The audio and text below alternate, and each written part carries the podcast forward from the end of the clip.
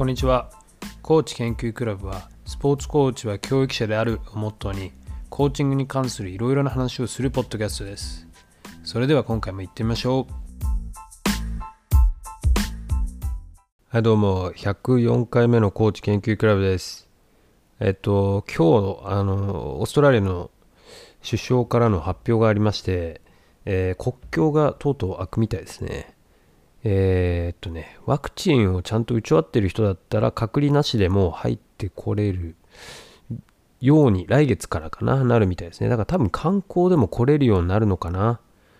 あの、ちょっと詳しいとかまだね、あの、ニュースを見てないので、なんとも、今朝、あの、今朝っていうか、今日車乗ってたらね、ラジオでそれを言ってたので、あ、とうとう開くんだと。えー、そこだけは分かったんでね。で、あの、ワクチン打ってれば隔離はないよっていう。なんで、まあちょっと詳しいことは、まあニュースを見てみようと思います。ただ、はい、これはいいことなんでね、とうとう国境が開きますと。はい。えー、まあその話は置いといて、今日は、えー、ちょっとテニスの、テニス関係の話でね、最近の話なんですけど、あの、中国人の、えー、WTA ってあの女性のね、あのプロの協会の方でやってる、えー、ペン・シューアイ選手っていう人がね、最近いなくなっちゃったっていうね、事件があって、で、それで、あの今日またその車でラジオ聞いてたら、えー、生きてることは分かったよっていうニュースがあったんでね、あまあ、ちょっとこれはね、あの僕もかなり大問題だなと思ってこのニュースは見てまして、結構、えー、最初の方、うん、起こっった最初の方にパッとね、ツイッターかどっかでニュースを見たのかな。それが多分、えー、2週間前とか、でこれもともとは、あの、このペン選手が、えー、あの中国共産党のちょっとお偉いさんみたいな人に、えー、性的暴行を受けてたよっていうのを、えー、中国版のね、Facebook みたいなのがあるんですけど、ウェイボーってやつがあるんですけど、そこで告発したんですよね。で、まあ、その記事自体は、まあ、もちろん中国なんでね、速攻取り下げられたんですけど、まあ、スクショとかなんなりされて、えー、ネットで拡散されて、で、それで大問題です。になったと。で、その告発した後に、そのペン選手の行方が全くわからないことになっちゃったっていうね、ことなんですよ。で、えー、まあ、ここ1週間ぐらいは、ツイッターとかでも、こう、もうプロのテニス選手だけではなくてね、他の分、他のスポーツのアスリートたちも、あのどこにいるのかっていうのを拡散してて、で、あの、ハッシュタグ、Where is ペンシュエ、ペンシュアイとかっていうのもね、すごい拡散されてたんで、いやもうこれ、あの、うん、本当にね、大問題だと僕は思うんですよね。思うんですよね。で、まあ中国側は、あの、WTA 側にね、これはね、あの、捏造なんじゃないかって言われてるんですけど、メールで、まあ、えー、その告白した事実は、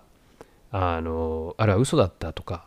そんなメールも、えー、WTA 側に届いてたらしいんですけど、まあ、完全にちょっとこれは信憑性が持てないっていう、えー、WTA の見解で、だからあの中国政府に早く調査を入れてくれっていう話をずっとしてたんですね。で、ここのところ、えー、ツイッターでなんかね、この、えー、ペン選手が表に出てきた動画だとか、えー、ジュニアの大会にゲストで参加してた、ゲスト、ゲストとしてね、この参加っていうか、ゲストで出てきてたあの画像とかっていうのを出したりしててね、まあその辺もね、だからちょっと、うん、まあ中国政府が出してる感がすごくあって、だから信憑性がいまいちっていうね、本当に大丈夫なのかなっていう。で、今回あの IOC のあのバッハ会長が、えー、30分ぐらいで実際に、え、ペン選手と話せたみたいなんで、だから一応こう生存確認はできたっていうニュースでした。うん。で、まあ、ね、あの中国のこういう対応に関しては、その、なんだろう、中国政府に対して良くない情報を握りつぶしていくっていう方法は今に始まったことではないんですけどね。うん、でもやっぱりこの性的暴行っていうところに対して、で、まあやっぱり中国側もね、あの事実は知らなかったっていうのに一点張りで言ってるみたいなんで、やっぱこれじゃ良くないわけですよ。今のこのね、世界の流れとしてはね。うん、まあこれじゃない、良くないって言ってもね、まあ中国は中国なんで、やっぱり、あの、内部情報とかも漏らしたくないし、あめんどくさいものは全部握りつぶしていくっていう国であるのは間違いないですよ。てか、まあ共産党がそういうやり方なのは間違いないんですよね。あの、ここ何年かのあの、ウイグルとかの人たちもそうですよね。あの、拉致しちゃって、えー、なんだ、教育施設みたいな、教育施設って言い方をしてますけど、まあ、要するにもうなんか、あの、捕虜をこう入れとくとこみたいな、大体本当に、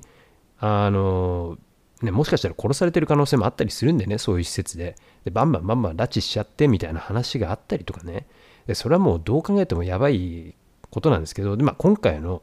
このペン選手の話もそれとほぼ同様で、人一人消えちゃってるっていうのはまずいことで、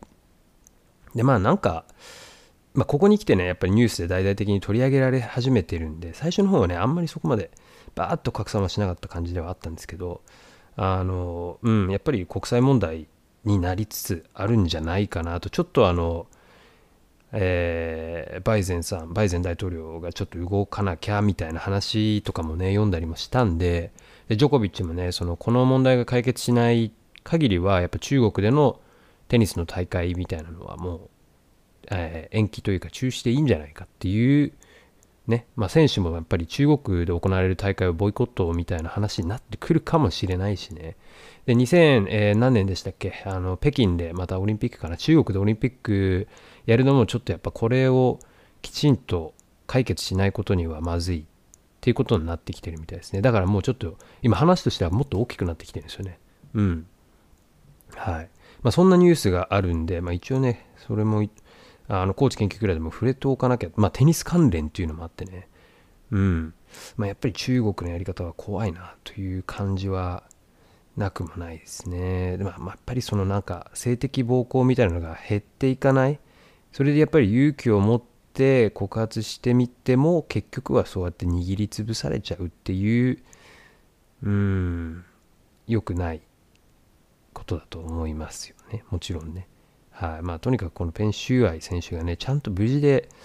いれいてくれればいいんですけど、まあ、一応ね、北京の家にいるっていうことらしいんですけど、中国政府が発表していることなんて、正直本当にどこまでが正しくて、どこまでが正しくないのかなんていうのはよくわからないことなんで、はい。簡単にやっぱり歴史とかもね、ねじ曲げちゃうような国ではあるんで、国というか政府ではあるんで、うん、まあちょっと今後のね、動向が気になるところですけど、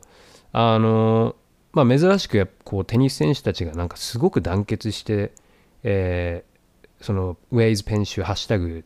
の Where is ペンシュ愛とかもね拡散してる感じがあったので、まあ、そういうところはすごくやっぱり見てて僕はあいいなとは思ったんですけどまあ起こってることが起こってることなんでいいなとか思ってる場合でもないんですけどねかなり大問題なんではい。というわけでまあちょっと今日はねそんなあのニュースでこれ別にあの僕の意見どうこうっていうことのがあるような問題でもないんですけど、まあ、中国やばいなっていうそれぐらいの問題なんで、はい、ただまあちょっと今後、えー、動向が気になるニュースだなと思ったのでちょっと一本今回ね入れておこうかなと高知研究クラブでも思った限りでございます。はい。今回はこんなところです。